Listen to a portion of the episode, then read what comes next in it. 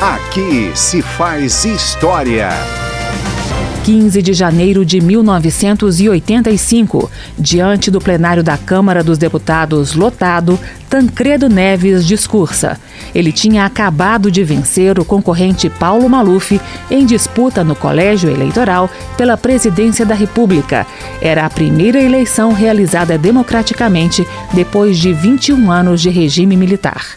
Se todos quisermos, dizia-nos há quase 200 anos Tiradentes, aquele herói enlouquecido de esperança, poderemos fazer deste país uma grande nação. Vamos fazê-la.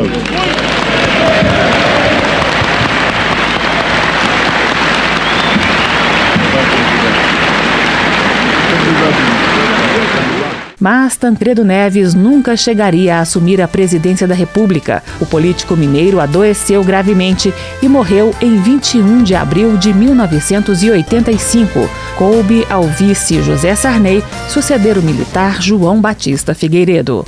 Aqui se faz história.